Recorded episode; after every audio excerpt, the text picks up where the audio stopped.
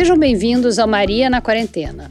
Eu sou a Branca Viana e não, você não endoidou no isolamento, pelo menos não por enquanto. Hoje não é segunda-feira. Mas no meio dessa pandemia mundial do coronavírus, a gente resolveu criar uma temporadinha de extras dentro dessa quarta temporada do Maria Vai com as Outras, só falando sobre temas relacionados à pandemia e à vida das mulheres. Como está o trabalho das mulheres na linha de frente do atendimento aos pacientes? Como está sendo para quem é autônoma e é obrigada a sair de casa quando todo mundo diz que o único jeito de se proteger é se isolar?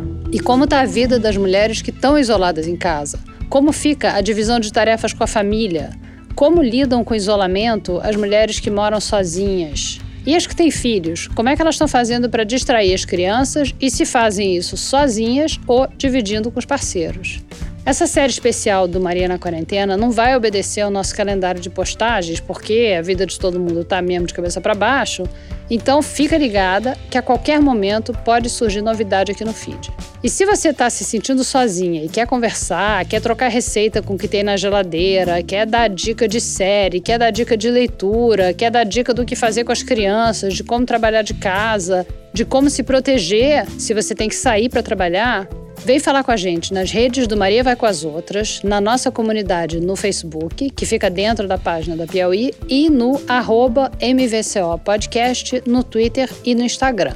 Aí, ah, se você conhece alguém que também está solitária nesse período, aproveita e mostra o podcast para ela. Manda para sua mãe, para sua tia, para sua avó. Bota o link no grupo da família, que é para também os pais, tios e avós, primos, todo mundo também ouvir.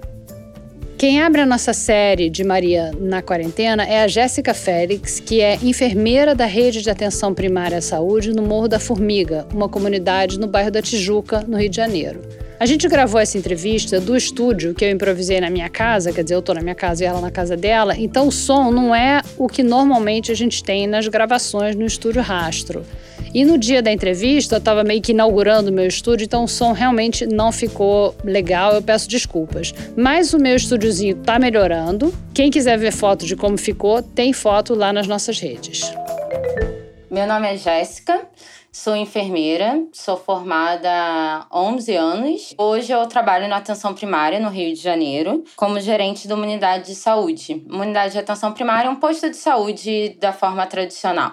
Trabalhei 10 anos na Rocinha, saí no início desse ano e agora eu tô na Tijuca, na favela da Formiga.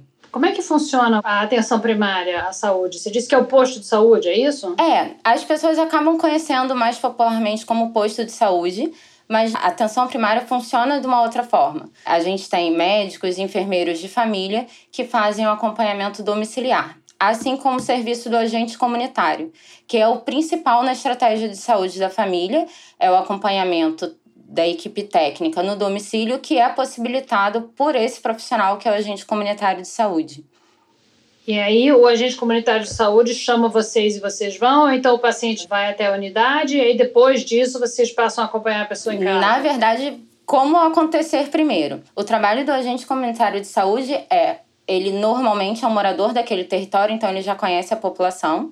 Ele faz o cadastramento e ele identifica quem são esses pacientes ou que têm problema de locomoção ou que por alguma vulnerabilidade não consegue procurar o serviço. E aí ele aciona a equipe técnica e a equipe técnica faz essa visita. Acontece também, a pessoa teve um acidente de moto, aconteceu recentemente. Se ela precisava do curativo domiciliar. E aí a família que acionou. Então, acontece de todas as formas. Assim que a gente sabe que tem um, um paciente numa situação dessa, a equipe se organiza para esse atendimento. E a equipe são mais mulheres ou homens, inclusive os médicos e médicas? Então, a minha equipe hoje, a maioria é mulher.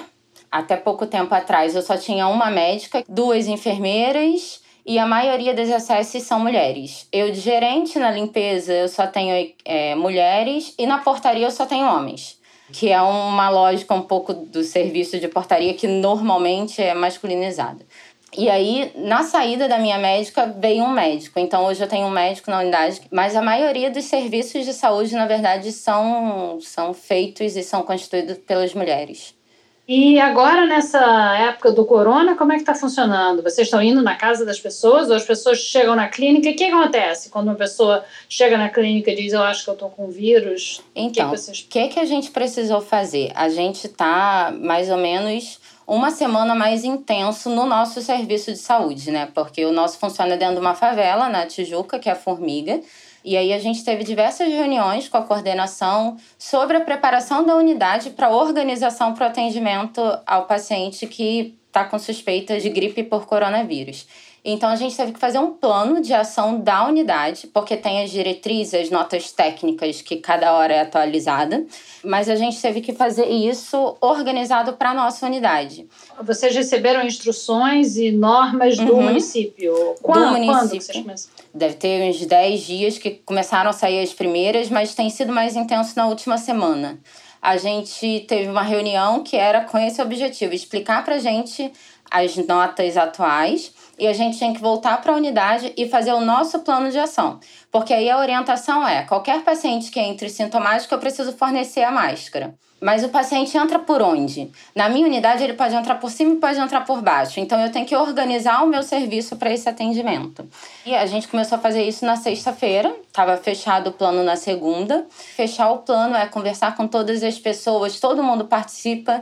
Eu, como sou gerente do serviço, acabei estruturando o plano no Word mas o médico que é responsável técnico da unidade, as enfermeiras, todos leram. Acho que precisa acrescentar isso, acho que isso dá para manter. Assim como o pessoal da higienização, portaria, todos os profissionais estão envolvidos para que também consiga orientar a população e se proteger, na verdade, para que a gente consiga continuar funcionando, sem as pessoas adoecerem. E vocês têm recebido muitos casos reais ou de pânico na comunidade? Então, ainda é uma situação nova. Na nossa comunidade, a gente teve um caso suspeito na sexta-feira.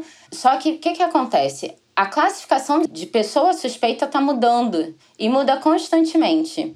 Então, na sexta-feira anterior, que era dia 13, 13 classificação para suspeita seria pessoa com sintoma de gripe, febre e que teve contato com alguém positivo, com alguém que viajou ou em viagem internacional. Na segunda-feira, já teve alteração, porque já estava sendo considerado, segundo terça, como transmissão comunitária, que é quando eu não consigo dizer quem pegou de quem. E aí você não pode mais suspeitar só da pessoa que viajou, que teve contato direto com quem viajou. Qualquer pessoa pode ter transmitido. Então, isso faz com que a gente tenha que ficar constantemente lendo as notas técnicas e reorganizando nosso próprio plano de ação.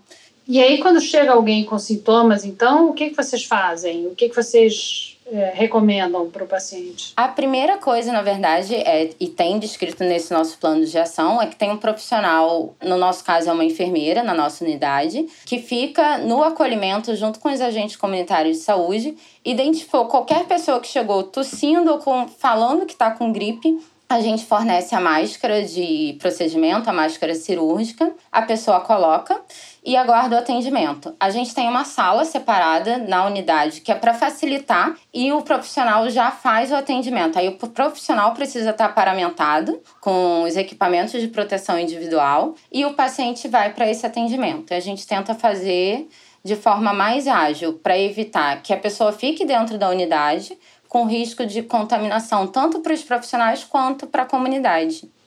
Mas vocês não têm teste de corona lá, tem? A gente chegou a fazer um teste de coronavírus, mas como a classificação mudou, os testes também estão sendo feitos somente em pessoas que estão graves e que internaram. A gente não está fazendo mais, porque agora só estão sendo feitos nos hospitais. Se chegar algum paciente grave para a gente, aí a gente faz contato com a coordenação e aí eles vão orientar se a gente vai coletar na unidade ou se a gente vai esperar realmente para ser coletado no hospital. Entendi. E tem chegado mais gente? Tem aumentado o número de pessoas que ou estão ou acham que estão com, com doença? É, as pessoas têm procurado o serviço por conta dos sintomas de gripe. Se a gente comparar na semana anterior, a gente aumentou um pouco o número de atendimentos em casos de sintomas de gripe, mas ainda não é uma situação de pânico na comunidade que eu trabalho.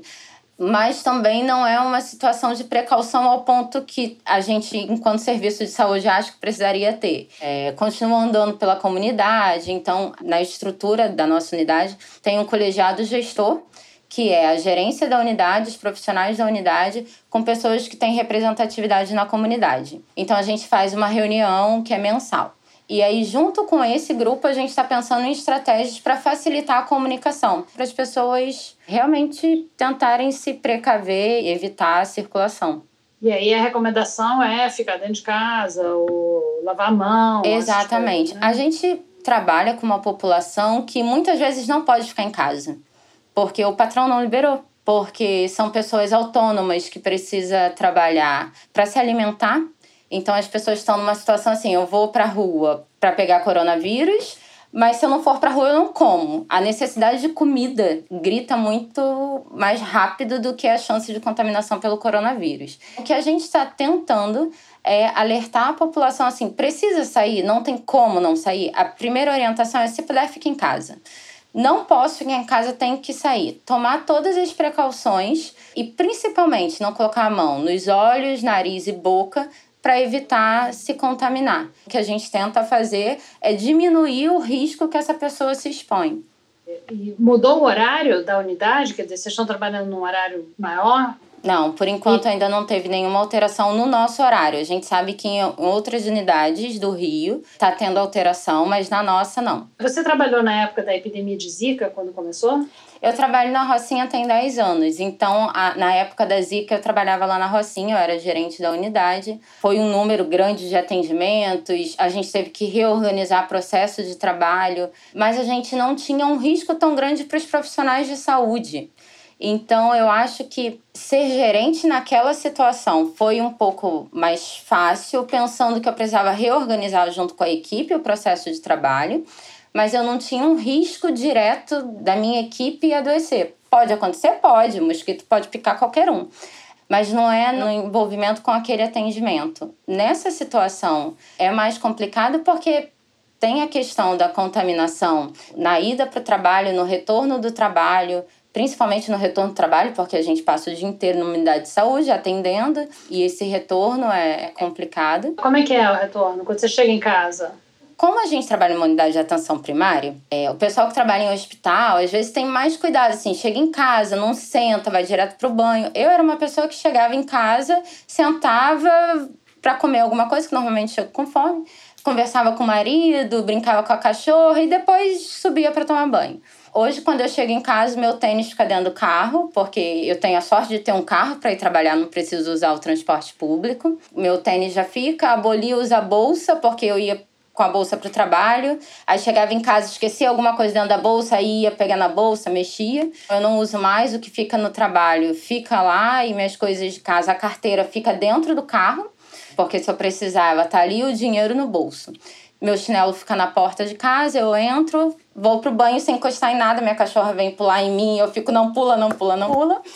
E é isso, aí vou pro banheiro, lavo meu chinelo, tomo um banho e depois eu vou falar com meu marido, vou falar com minha cachorra. E a roupa vai direto pra máquina. Exatamente. Hoje a gente teve que ir na rua, eu e meu marido, e aí quando ele voltou, ele tirou o chinelo muito preocupado que não podia entrar em casa e sentou. Eu falei, meu querido, não é assim que funciona.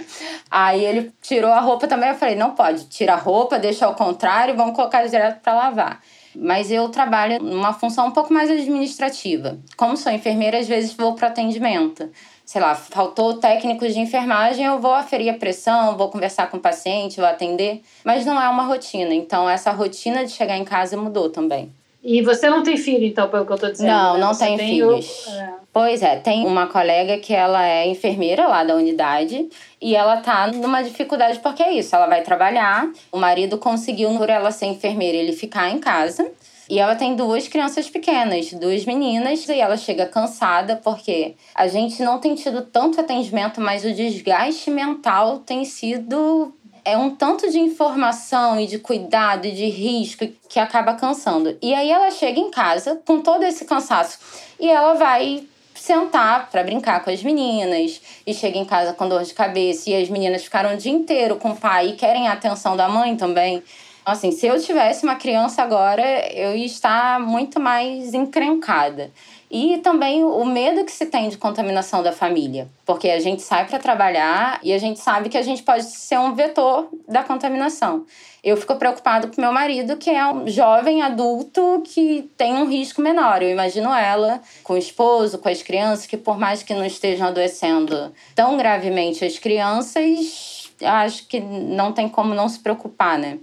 E ela tem a sorte de que o marido conseguiu licença para ficar com as crianças, né? É. Deve, quer dizer, enfermeira é uma profissão majoritariamente feminina, né? Então Sim. deve ser muita enfermeira, mãe. Eu não sei como as mulheres estão conseguindo se organizar. Até quem não tem rede de apoio deve estar construindo de alguma forma porque são mulheres que trabalham, são enfermeiras são mulheres, técnicas de enfermagem são mulheres. Várias pesquisas mostram que as CS também são mulheres, que é a minha realidade lá. São as agentes comunitárias? É, a maioria são mulheres. As crianças estão sem aula, estão sem creche, e alguém precisa cuidar dessas crianças para as mulheres irem trabalhar. Tem mulheres que moram sozinhas com as filhas, que as mães são idosas e aí não pode deixar com a mãe porque a mãe é idosa e a criança tem risco de transmitir.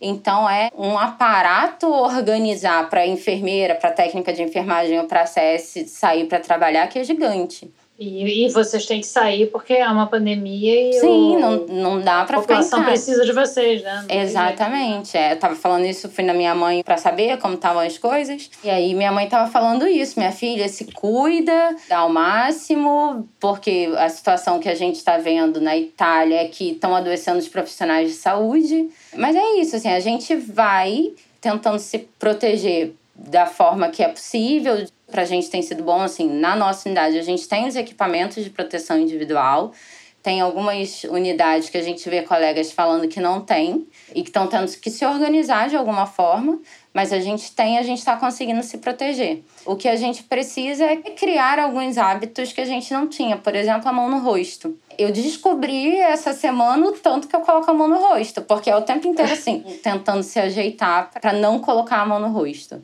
É, é, difícil, né? Como é difícil não colocar a mão no rosto, né? Pois eu nunca é. pensei que fosse tão difícil. Mas é isso, a gente nunca se deu conta porque a gente tem costume de fazer isso. O que já não é um hábito que deveria ser adequado. Não é adequado, na verdade.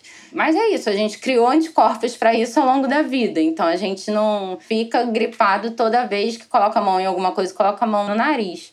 Mas, como é um vírus novo, a gente ainda não tem anticorpos e, se fizer, corre o risco de adoecer.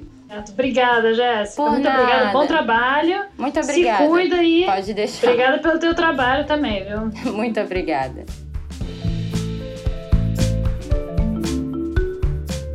Esse foi o primeiro episódio do Maria na Quarentena, uma série de extras do Maria Vai com as Outras que a gente vai fazer enquanto durar a pandemia do coronavírus. E você, ouvinte, como é que está sendo a quarentena para você? Você pertence ao grupo de privilegiadas, que nem a gente aqui da equipe do Maria, que pode trabalhar de casa? Caso sim, como está sendo ficar em casa para você? Caso não, onde você trabalha e como você está fazendo para se proteger?